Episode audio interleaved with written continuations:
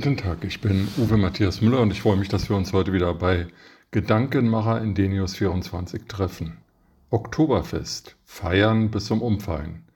Seit gestern heißt es wieder, hoch die Krüger. Krieg, Corona, Inflation, was soll's. Ortzopft is. Das 187. Oktoberfest ist in München gestartet. OB Reiter von der SPD brauchte drei Schläger dann konnte er die erste Maß für den Ministerpräsidenten Markus Söder von der CSU füllen. Die selbsternannte Weltstadt mit Herz feiert mit erwarteten 6 Millionen Besuchern bis zum 3. Oktober 2022 das größte Volksfest der Welt, was immer schon eine prestigeträchtige, sprudelnde Rieseneinnahmequelle für Wirte und Fahrgeschäftebetreiber geschätzt 1,4 Milliarden Umsatz war, ist für die bierseligen Leute eine Volksbelustigung der eigenen Art. 13.000 Beschäftigte halten die Riesenräder, Geisterbahnen und das Bier am Laufen. Heute trinken die einen in Festzelten mit 10.000 anderen Bier und essen Brezen während die Babyschimmerlosen im Käferzelt ein paar D-Promis mit ebensolchen Körbchengrößen Champagner schlürfend paparazzien. Die allermeisten kleiden sich in gefakten Billigtrachten. Die D-Promis sparen wenigstens beim Stoffverbrauch und fangen da meistens beim Dekolleté an. Insgesamt werden die Gäste 7,8 Millionen Maß Bier trinken 435.000 Brathähnchen, 125 Ochsen, 30 Kälber und 43 Tonnen gebrannte Mandeln essen.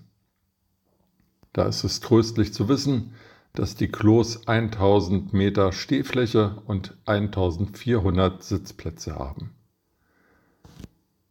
Es gibt Pro und Contra zum Oktoberfest. Ich habe hier mal drei Argumente aufgelistet. Pro, es ist ein Volksfest. Contra, das Volk kann sich einen Besuch bei den Preisen gar nicht leisten.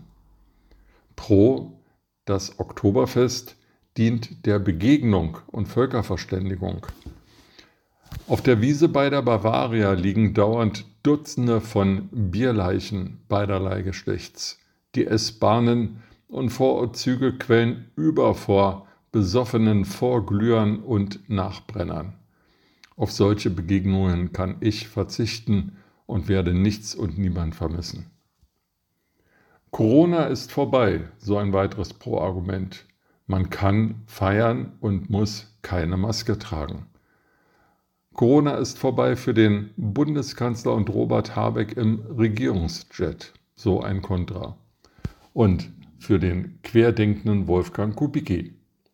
Bahnfahrer, vulnerable Gruppen, Pflegekräfte müssen weiterhin Masken tragen und sollen sich impfen lassen. Der Gesundheitsminister von Bayern, Holleczek, schlägt vor, dass Wiesenbesucher nach ihrem Bierzeltgenuss ins Homeoffice ausweichen sollen, zur Sicherheit. Das Oktoberfest hat das Potenzial zum europäischen Superspreader Festival. Dagegen war Ischgl eine Emeritenklausur.